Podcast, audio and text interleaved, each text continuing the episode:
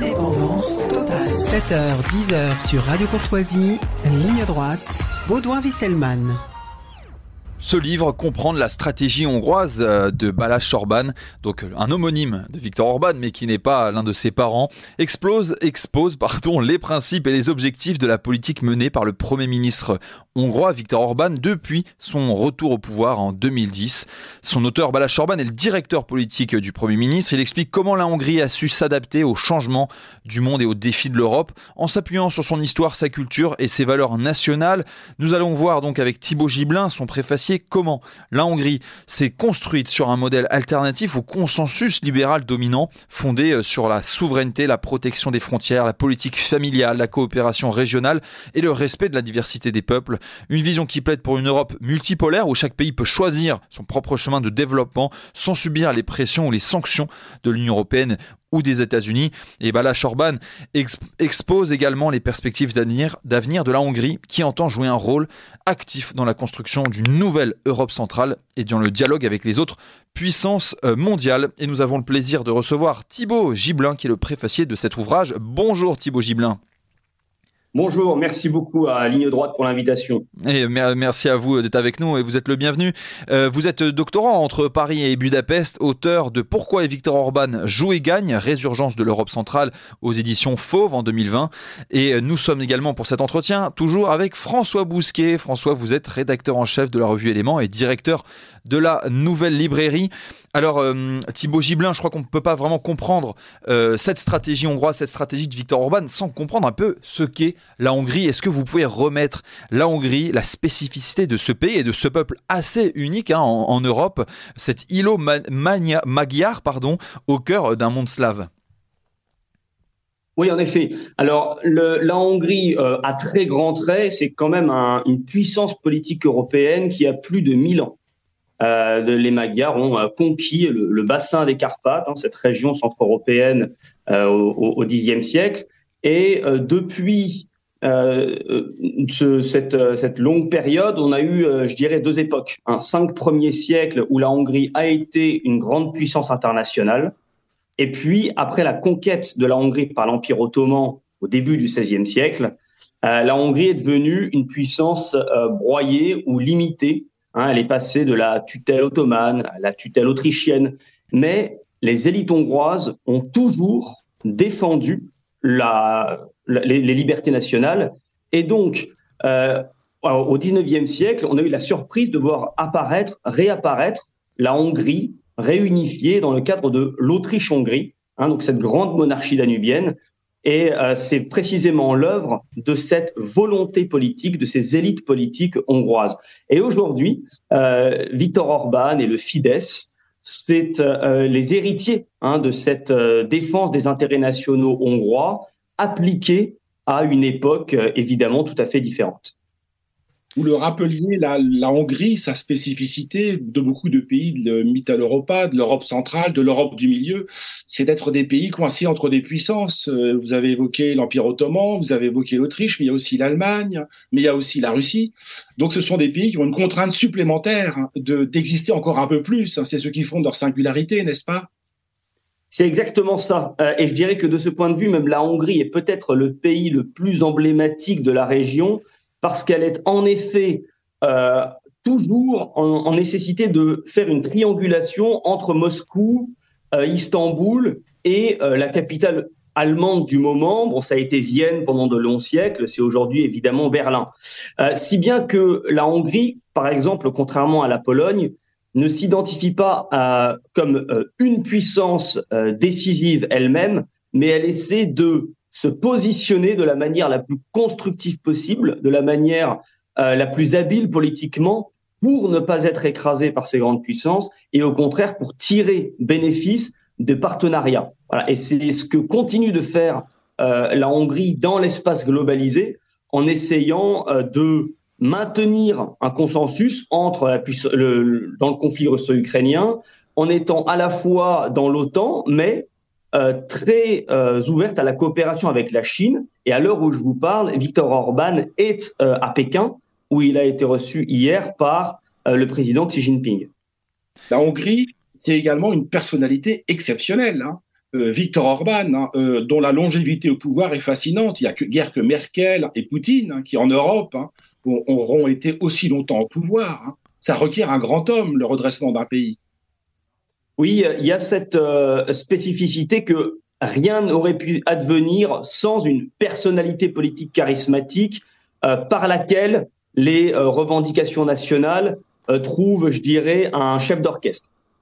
Viktor Orban, en effet, euh, est un dissident anticommuniste de la première heure. Hein. Il fonde le Fidesz euh, en 1988 et à l'âge de 26 ans, un an plus tard, il fait cette grande, euh, ce grand discours sur la place des héros de Budapest où il réclame le départ de l'armée rouge.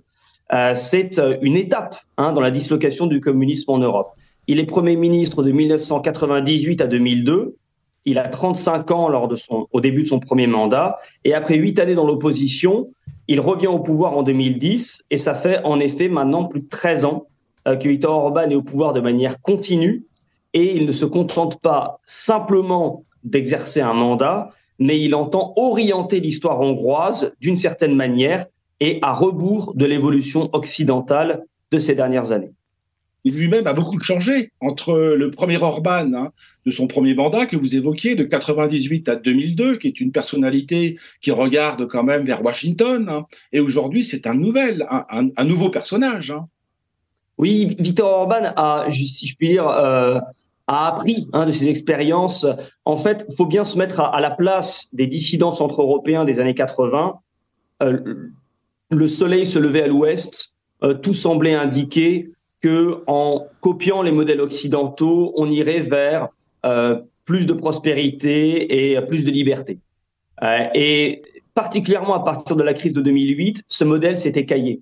Et donc Viktor Orban a, je dirais, remis l'Église au milieu du village, remis la culture politique hongroise euh, au milieu de la stratégie hongroise. Et c'est précisément l'intérêt du livre de Balázs Orban de démontrer qu'il y a des ressources internes hein, dans l'histoire hongroise qui permettent de bâtir un modèle au XXIe siècle. Et Victor Orban, euh, en quoi euh, est-il euh, incarne-t-il l'esprit hongrois, on va dire, le, cœur hongrois, du moins sa politique, ou est-il un, idéologue comme un autre? Alors, je crois que euh, Victor Orban euh, est d'abord un pratiquant de la politique. Hein. Euh, il n'y a pas de place pour, je dirais, le, règne des idées quand on assume le, concret hein, de, la politique et depuis, je dirais, de, longues années. il y a même, et c'est une évidence, une dose d'opportunisme politique, c'est-à-dire que Victor Orban a suivi les instincts, les, les souhaits du peuple. Hein, Victor Orban est, euh, je dirais, anticommuniste dans les années 80, dans une société hongroise profondément lassée, profondément déprimée par euh, le cadre euh, socialiste. À l'époque où la Hongrie entière est à des yeux de chimène pour l'Ouest, eh bien, il, tente de mettre en musique la, mise au pas du pays selon les critères du néolibéralisme occidental. Et puis, quand on remarque que des, euh, euh, modèles, que la, multipolarité des signes des, frontières à l'intérieur euh, de ce village global, eh bien Victor Orban entend reconsidérer les règles à l'avantage de la majorité populaire hongroise, car s'il y a bien une constante hein, dans l'histoire de politique de ces 30 dernières années en Hongrie, c'est que Victor Orban défend l'intérêt populaire et défend un consensus majoritaire viable. C'est par exemple pour cette raison qu'il s'est opposé fermement à l'immigration euh, sauvage en 2015, parce que cette euh, arrivée massive hein, de gens du Moyen-Orient et de l'Afrique noire euh, semblait une aberration totale à la population hongroise. Mais qui, vote pour lui en Hongrie? Est-ce que c'est les villes ou les campagnes? Est-ce qu'on retrouve en Hongrie les mêmes fractures qu'en Europe de l'Ouest, en particulier en France ou en Angleterre? Absolument. Absolument. Euh, la dichotomie euh, France périphérique et euh, France des métropoles se retrouve en Hongrie, c'est-à-dire que donc le, Fidesz a plus de deux tiers des sièges hein, au Parlement. Toute la campagne vote Fidesz. Il y a 100% des députés de la campagne hongroise qui sont Fidesz.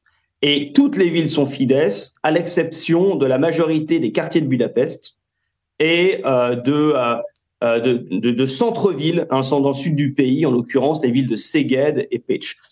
donc il y a en effet cette moindre, ce moindre support pour Viktor Orban dans la métropole et précisément dans les classes jeunes de la métropole, celles qui sont connectées, celles qui sont plus ouvertes à une lecture libérale libertaire de, des choses. Et on a l'impression, alors vous me corrigez si je me trompe, quand il fait campagne, qu'il y a quelque chose de féodal, hein, d'un grand boyard d'autrefois, qui va voir ses campagnes et ses affidés. Ou c'est une euh, surprésentation il, y a cette, euh, je dirais que euh, Victor Orban vient du peuple. il a découvert l'eau courante à 16 ans. Il est, il vient d'un village, voilà, qui s'appelle Feldschutz. Il a une euh, il sent hein, vraiment euh, les, gens. Euh, ensuite, il a aussi cette, je dirais, cette culture populaire hongroise dans la peau. Donc, il ne joue pas le rôle hein, d'un politicien qui descend comme ça de ses, de, ses bureaux vers une population de temps en temps. mais je dirais qu'il y a aussi, ça c'est la spécificité par rapport aux autres populismes en Europe, que le Fidesz est une machine à gagner et ce n'est pas seulement une machine électorale. Hein, le Fidesz euh, a ses prolongements euh, dans les médias, dans euh, les, les, syndicats, les associations culturelles, etc. Et donc ça donne en effet cette, ce sentiment que il y a une tout aboutit à Viktor Orban, hein, c'est-à-dire que Viktor Orban est quand même non seulement le premier ministre, mais il est aussi le président du parti.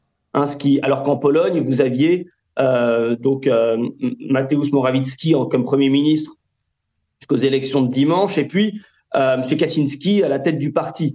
Euh, Viktor Orban rassemble, je dirais, euh, les, différentes, les différents éléments des rênes du pouvoir, et il y a peut-être en effet quelque chose d'un d'un boyard ou une figure un petit peu royale, mais adaptée aux éléments de la puissance actuelle, c'est-à-dire que ça passe notamment par, euh, par l'économie.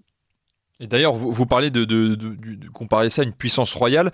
Euh, euh, Balázs Orban, dans son, dans son livre, décrit que la doctrine de la Sainte Couronne, donc la Sainte Couronne, c'est celle du roi euh, Étienne, Étienne Ier, Saint Étienne, on pourra en reparler. Comment cette doctrine de la Sainte Couronne infuse encore dans la politique Orban, ou du moins dans, dans, dans, la, pardon, dans la politique hongroise, ou du moins dans la politique de Viktor Orban? Oui, c'est un point très intéressant en effet. Euh, et euh, Balázs Orban s'étend assez assez longuement, euh, avec raison, sur euh, cet aspect. Il faut comprendre qu'en Hongrie, il n'y a pas la rupture que nous avons connue en France avec la Révolution française. Il n'y a pas un ancien régime, un ancien monde, et puis une nouvelle France, une république qui repartirait d'une heure zéro. Donc pour les Hongrois, leur couronne, c'est la continuité de l'histoire nationale et c'est euh, le corps mystique de la Hongrie. Voilà, euh, la Sainte Couronne conférait la légitimité. Hein, C'est-à-dire qu'il n'y avait pas l'importance euh, du, sacre du, pape hein, pour l'empereur romain germanique ou de l'archevêque de Reims pour le roi de France. Le roi était élu par l'aristocratie et ensuite c'était la position de la Sainte Couronne qui conférait la légitimité. Eh bien, il faut comprendre que au 21e siècle en Hongrie, cette Sainte Couronne, qui pourrait être assimilé à, des euh, aux, bijoux importants ou au sceptre des rois de France euh, à, Saint-Denis, eh bien, elle est sous la coupole du, euh, Parlement. de Budapest. Et je dirais que la légitimité des députés hongrois qui votent les lois à l'heure actuelle est comme nourrie, comme augmentée, comme auréolée par la présence de cette sainte couronne millénaire. Alors c'est une couronne avec cette fameuse, euh, cette fameuse croix penchée euh, euh, tout, en, tout en haut de, la couronne pour, pour nos auditeurs qui pourraient la visualiser, qui l'ont sans doute vu sur des, icônes de, de Saint-Étienne. Justement, Saint-Étienne, est-ce qu'on peut dire que c'est un peu un, Clovis, le, Clovis hongrois, le premier grand roi hongrois et premier roi chrétien? Alors c'est exactement ça. Hein, il a un règne fort long, son père était grand-duc. Et en fait, à ce moment-là, on est à l'an 1000 exactement, euh, euh, Étienne va euh, comprendre que pour sécuriser l'existence de la Hongrie, il va falloir s'affilier à l'ordre romain. Alors à cette époque-là, on peut choisir encore sa Rome, si je puis dire. Hein. Ça peut être la, Rome d'Italie ou, la, Rome de Byzance. Les Hongrois vont faire le choix de l'Occident et vont donc satelliser à la puissance allemande. Et donc de ce point de vue-là, Étienne se rallie à ce que les Francs ont fondé, c'est-à-dire l'Occident chrétien. Euh, ce qui est euh, différent, c'est que la Hongrie va faire dans un même temps à la fois Clovis et à la fois UKP et Philippe Auguste. Hein. Euh, vous avez donc une, une nation qui se forme avec la continuité de l'aristocratie magyare, avec la continuité des, des, des, usages, de la langue, mais avec cette adhésion à travers euh, la, le, catholicisme à l'héritage grec et romain euh, de l'Europe. C'est le premier point de cette stratégie hongroise, l'inscription dans une profondeur de champ historique et géographique. Hein. Oui, euh, absolument. si les Hongrois sont, tiennent aussi fermement, alors qu'il y a quand même une animosité internationale extrêmement lourde sur eux, c'est qu'ils ont un point d'appui qui est un véritable roc. Hein, ils ont le sentiment de combattre aujourd'hui, dans les années 2020, euh, pour défendre ce qu'a fait Saint-Étienne en l'an 1000 et ce qu'ont fait tous leurs rois et toutes leurs élites au cours des, mille dernières années. En effet, c'est, et, on, remarque à quel point euh, euh, cette profondeur historique fait défaut à la France. Hein, Bala Jorban est aussi le, le président du conseil d'administration euh, d'un collégium qui s'appelle le Matthias Corvinus Collegium. C'est là où je suis d'ailleurs professeur invité. Ce roi, c'est euh, l'équivalent d'un François Ier et d'un Louis XI. Hein, voilà, c'est la, fin du, euh, du 15e siècle. C'est le roi de la Renaissance qui va apporter, je dirais, une touche finale à l'organisation politique du pays. Ce roi est une figure quotidienne dans la pensée politique hongroise. Hein, on, on, a euh, une familiarité avec ces grands hommes. Et c'est quelque chose qu'on voit sur la place des héros de Budapest. Si jamais nos, éditeurs euh, ont visité Budapest ou souhaitent le faire, c'est une place autour de laquelle les grands hommes de la nation sont réunis. Et ça part de Saint-Étienne et ça aboutit à Lajos Kossuth, le, tribun qui va mener la, révolution hongroise euh, au 19e siècle, au printemps des peuples. Et on, peut lire euh, dans, les admonitions de Saint-Étienne, pardon, quel grec a gouverné les latins à la manière grecque et quel latin a gouverné les grecs à la manière latine? Aucun, c'est pourquoi il faut que tu suives mes coutumes, que tu et tu, te distingueras ainsi parmi les tiens et tu recevras les éloges des, étrangers. Est-ce qu'il y a au cœur de, de, la, de, de cette âme euh, hongroise euh, un sentiment voilà, d'identification identitaire et qui donc instinctivement pousse le, hongrois à protéger euh, ce peuple et cette langue euh, assez, assez unique, euh, voilà, cette identité. Oui, la langue joue un rôle important. Il faut bien prendre la mesure de, de, l'exploit hein, d'avoir maintenu une langue aussi différente dans ce cadre européen. C'est un petit peu comme si les Francs de Clovis finalement avaient imposé une langue germanique à l'entièreté des Gaules. donc il y a euh, je dirais, par la pratique de leur langue, le rappel incessant de leur singularité. Euh, et c'est vrai parce que nos auditeurs ne sont peut-être pas au fait des spécificités de la langue hongroise. C'est une langue agglutinante, c'est-à-dire que c'est pas une langue de la famille indo-européenne. Il y a plus de rapports entre le gaélique et le grec ancien euh, qu'entre le hongrois et euh, le, polonais ou le roumain ou enfin les langues qui, environnent finalement la Hongrie. Voilà, donc c'est tout à fait exact l'importance de, cette singularité hongroise, ce qui fonde la possibilité même d'une stratégie, c'est la conscience collective euh, de défendre quelque chose de rare. Et si les Hongrois ne sont pas à la hauteur à une génération, s'il y a une défaillance et que cette euh, continuité est perdue, elle sera irrémédiablement perdue. Et je crois que cette, cette hantise de la disparition explique euh, la, persistance et le, génie politique hongrois. Le, peuple polonais a, eu aussi euh, cette, euh, cette, lourde charge de survivre au sein des empires, à lutter contre la Prusse, contre la Russie. La Hongrie est encore plus enclavée. Pareil, elle a cette, une spécificité forte. Comment s'est-elle démenée pour exister dans les empires et notamment dans l'empire austro-hongrois? Eh bien, d'abord, il faut bien prendre la, la, mesure de notre époque. Nous sommes peut-être dans l'époque la plus centralisatrice, la plus niveleuse et la plus brutale en un certain sens. quand l'Empire ottoman broie la Hongrie, en fait, c'est une conquête militaire. Et ensuite, l'administration ottomane euh, capte la richesse, impose des, des, évidemment euh, la population euh, chrétienne, euh, puisque les chrétiens doivent payer des, plus d'impôts que, que, les musulmans. Mais au fond, euh, il y a il y a, je dirais, le maintien des structures sociales hongroises. Dans l'Empire autrichien, la Hongrie va même se rétablir, se reconstruire après l'occupation ottomane qui était extrêmement éprouvante, et euh, tant et si bien que après 100 ans à l'intérieur de l'empire autrichien, sous la férule autrichienne, eh bien la, la, Hongrie peut commencer à revendiquer davantage de marge de manœuvre politique, précisément parce qu'elle s'est refait une santé.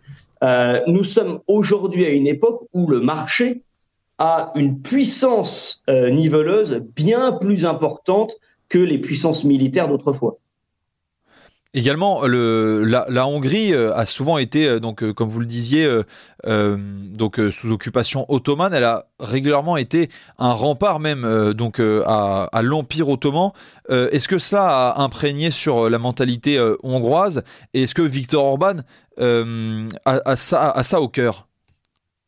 Alors indéniablement, quand vous avez cette pression migratoire sur le sud de la frontière hongroise en 2015, euh, vous avez euh, les, je dirais, le retour en fait de cette pression de, l'Orient hein, euh, musulman, dont la, finalement la, Hongrie est le, premier antagoniste hein, dans l'Occident, dans l'Occident chrétien, puisque les autres puissances c'est les, puissances orthodoxes des Balkans. Et aujourd'hui, la Serbie n'est pas dans l'Union européenne, de même que il y a 500 ans, enfin il y a plutôt 700 ans, elle, elle, faisait partie du monde byzantin et donc elle ne faisait pas partie de cet Occident chrétien également. Donc vous avez en effet une continuité à travers l'histoire euh, et le, le, le, ressort psychologique sur lequel euh, Viktor Orban s'est appuyé pour dire il y a un danger d'invasion euh, de populations orientales venant du sud, c'est un ressort extrêmement euh, vivace. Alors ça, ça ne ça n'empêche pas que les relations sont très cordiales avec le monde turc euh, en général et, et avec euh, euh Recep Tayyip Erdogan en particulier. les collaborations d'État à État sont constructives. En revanche, la vision de cette de cette pression migratoire venant du sud, elle, en effet, elle est une quelque chose sur lequel la population hongroise va euh, faire corps et va opposer euh, de tout son, son zèle la, la, la, résistance nationale. Alors Thibaut Giblin, restez avec nous parce qu'il est 9h euh, passé. C'est le moment de faire un point sur l'actualité avec Liselotte Dutreuil.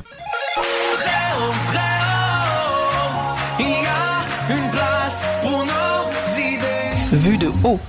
Nous sommes avec Thibaut Gibelin euh, qui a préfacé cet ouvrage Comprendre la stratégie hongroise, écrit par Balaj Orban, qui est le conseiller politique de Viktor Orban, même s'ils n'ont pas de lien euh, entre eux.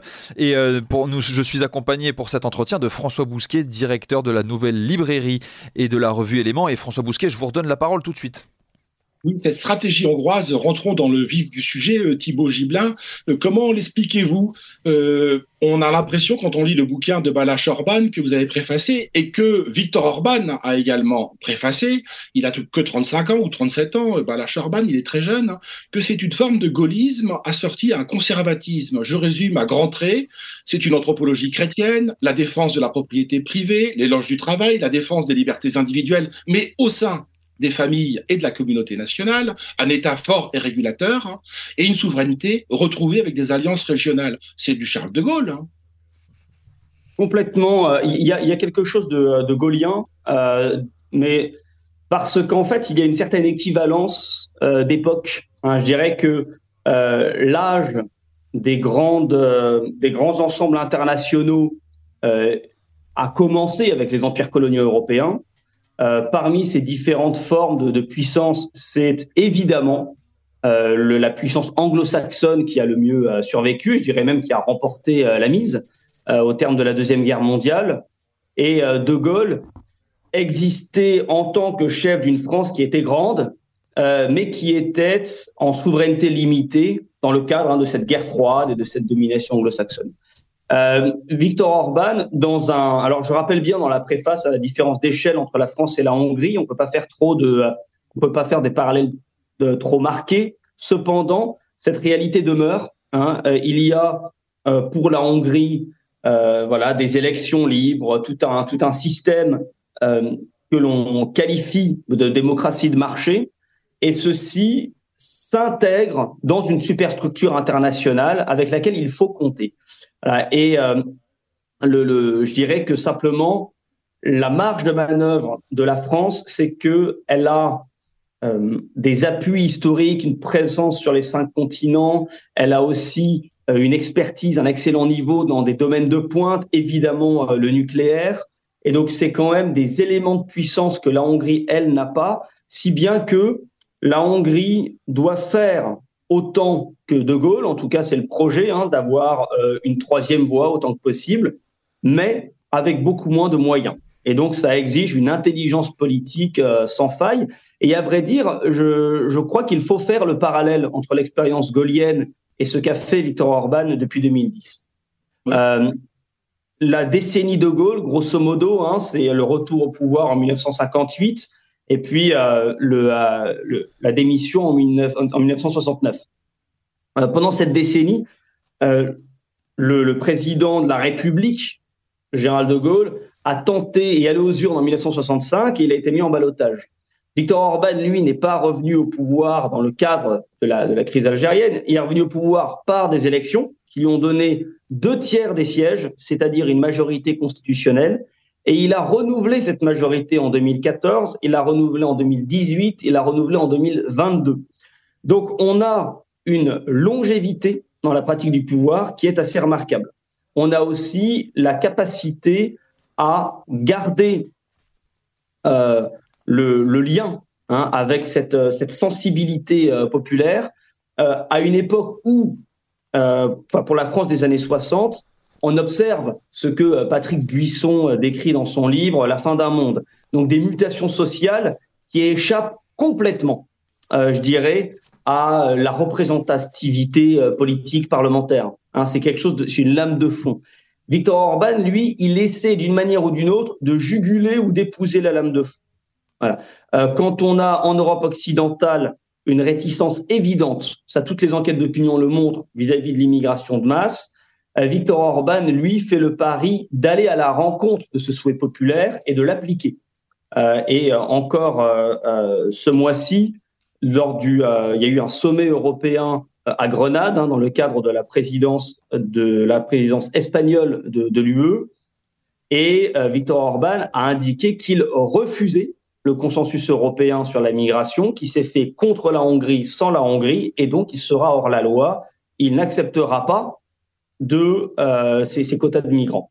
En revanche, euh, sur cette question migratoire également, Victor Orban euh, organise autant que possible la venue de travailleurs, alors d'abord du bassin des Carpates, des Hongrois euh, périphériques de la Hongrie, euh, des Balkans, euh, et puis là on, on, commence à voir des travailleurs qui viennent d'Asie centrale, d'Indonésie, parce que la Hongrie est en plein emploi et qu'il y a un objectif de renforcer l'économie hongroise pour payer les politiques familiales. Hein, les politiques familiales en Hongrie sont les plus généreuses euh, d'Europe. Le but affiché est que la Hongrie de demain soit peuplée par des petits Hongrois. Euh, mais là, le serpent se mord la queue. Hein, il y a euh, la nécessité de financer cette, ces dépenses sociales, et pour ça, il faut euh, des, euh, il faut euh, une croissance économique.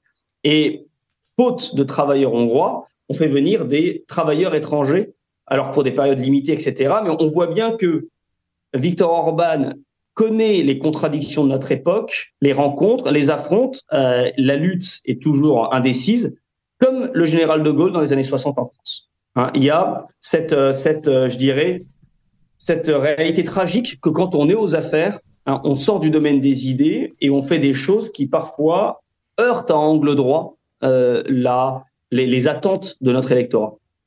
Est dite hein, sur cette question de la Hongrie et de ce de sa souveraineté, c'est qu'elle nous délivre aussi une autre leçon, à beaucoup d'égards gaulienne. Hein. c'est comment résister à l'Union européenne, hein, à la cette broyeuse des identités qu'est Bruxelles et qu'est l'Union européenne, sans quitter, à la différence des Anglais via le Brexit, l'Union européenne. Quels sont les outils dont la Hongrie dispose d'un, et deux, est-ce qu'un de ces outils, ça n'est pas précisément d'avoir su nouer des alliances régionales qui sont fragiles, question 3, avec la Pologne, entre autres, dont on voit la majorité qui a changé le week-end dernier Alors, le, le, parallèle avec le Brexit est vraiment très juste.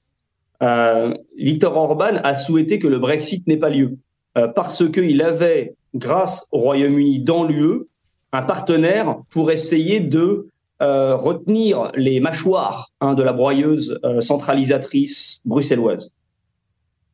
Que, en revanche, euh, le Brexit n'empêche pas le Royaume-Uni d'accueillir toujours plus d'immigrés extra-europééens et n'empêche pas la liquidation de la classe, moyenne anglaise sous les coups de boutoir de l'économie financiarisée et donc d'une logique profondément dissolvante et agressive contre les peuples. Victor Orban euh, est dans l'UE et il ne peut pas faire autrement. 85% hein. du commerce est avec d'autres pays de l'Union européenne. Le, premier investisseur cette année, euh, c'est la Chine en Hongrie. Après, c'est la, la, Corée du Sud. Mais en termes de détention du capital en Hongrie, c'est évidemment l'Allemagne qui a la part du lion. Donc, en revanche, l'agressivité de l'Union européenne, de Bruxelles, de la Commission européenne et du Parlement à l'encontre de la Hongrie, sert de levier à Viktor Orban, d'un levier unificateur. Il faut comprendre que euh, les eurocrates ont fait une faute hein, en, en blâmant Viktor Orban parce que Viktor Orban, finalement, est devenu l'avocat incontestable de la nation hongroise, de l'intérêt collectif des Hongrois face aux instances internationales. Euh, et ça, des, même des journalistes libéraux euh, le reconnaissent. Hein. Finalement, le meilleur allié de la popularité de Viktor Orban, ce qui le rend irremplaçable, c'est l'agressivité, euh, l'hostilité euh, complètement, je dirais, fanatique hein, de, de, de, Bruxelles. Je vous donne un exemple. Le, le, programme Erasmus a été suspendu en Hongrie parce que la Hongrie, parce que l'Union européenne estime que euh, Budapest fait des infractions à l'état de droit. Cette jeunesse euh, estudiantine hongroise est peut-être la tranche de la population la plus portée à euh, soutenir une évolution libérale. Et pourtant, en étant sanctionnés par Bruxelles, ils savent très bien que il n'y a aucun rapport de cause à effet et, finalement, ça solidarise cette jeunesse hongroise de, avec, avec son, son gouvernement et deuxio, finalement, Erasmus est une manière euh, extraordinairement habile de dénationaliser d'une certaine façon la jeunesse d'un pays en, euh, la, en lui donnant un cadre d'épanouissement euh, international et en, en, créant une espèce de conscience européenne dans la jeunesse. En empêchant les jeunes Hongrois de disposer d'une bourse Erasmus et de partir à l'étranger, on ramène les Hongrois à eux-mêmes et finalement, c'est l'une des manières de euh, maintenir cette euh, conscience nationale, hein, c'est de sentir qu'il y a une hostilité, c'est de se poser en s'opposant face à un ennemi qui nous a désignés. Et en l'occurrence, cet ennemi, c'est euh, l'Union européenne qui a comme axe majeur euh, en termes d'évolution euh, la doctrine LGBT et l'immigration de peuplement en Europe. Autant, autant... Oui, François, allez-y, pardon. Oui, autant de thématiques qui ne passent pas évidemment en Hongrie, mais également en Pologne. Hein. Euh, et la Hongrie, la Pologne, la Tchéquie, enfin quelques pays ont créé le groupe de Visegrad, qui est une Europe dans l'Europe, une Europe centrale dans l'Europe centrale. Mais tout ça n'est-il pas très fragile, Thibaut Gibelin On l'a vu le week-end dernier avec la défaite d'un parti qui ressemble à certains égards, mais pas totalement, hein, en tout cas sur le plan des mœurs, hein, droit et justice en Pologne, hein, euh, et la victoire de Donald Tusk, qui, euh, qui remet ben, les libéraux dans le centre du jeu politique en Europe de l'Est. Tout à fait. Euh, le, le, groupe de Visegrad a été très fragilisé déjà il y a un an et demi avec le déclenchement de la guerre en Ukraine, puisque la Pologne a, je dirais, une position anti-russe atavique et que la Hongrie est beaucoup plus pondérée. Euh, ça, en effet, ça ne va pas améliorer les choses que euh, le PIS qui a été en fait qui est revenu au pouvoir en 2015 hein, dans le cadre de la crise migratoire. Ça faisait huit ans qu'ils étaient aux affaires, et là, euh, en effet, ils vont euh, rendre leur tablier.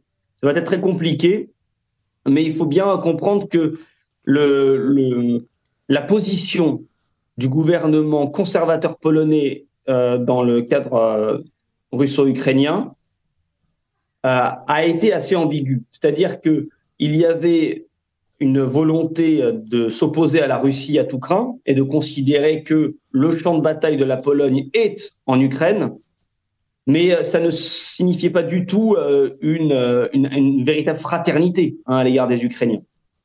Euh, Viktor Orban a essayé de prévenir les Polonais et, en tout cas, il a prêché par l'exemple.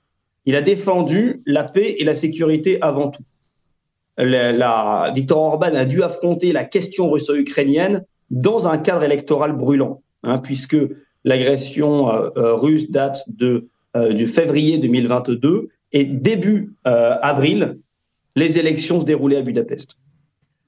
Tous les slogans de campagne du Fidesz ont été modifiés. Hein, C'était en fait le, rapidement le Thibaut Giblin, on va devoir conclure. Très bien. Eh ben, je vais conclure là-dessus. Euh, donc les, les slogans, c'était que la Hongrie va de l'avant et pas en arrière. Tout a été remis à plat et les slogans, ça a été la paix et la sécurité. La paix et la sécurité, c'est ce qui a permis de coaliser la Hongrie autour de son chef et euh, la Pologne, elle, est tombée dans, dans une position un peu erratique de euh, défendre l'intérêt polonais tout en exposant euh, la Pologne à un conflit régional. Et ça explique peut-être aussi la contre-performance de la semaine dernière. Victor Orban a donc l'expérience politique et le sens des priorités. Merci Thibaut Giblin. Et je crois que c'est ainsi que la, la, stratégie hongroise peut s'expliquer le, le, mieux. Merci beaucoup euh, Thibaut Giblin. Vous êtes le préfacier de cet, ouvrage de, de cet ouvrage de Balage Orban, comprendre la stratégie hongroise. Et merci à vous et merci à vous François Bousquet, vous êtes directeur de la revue Éléments.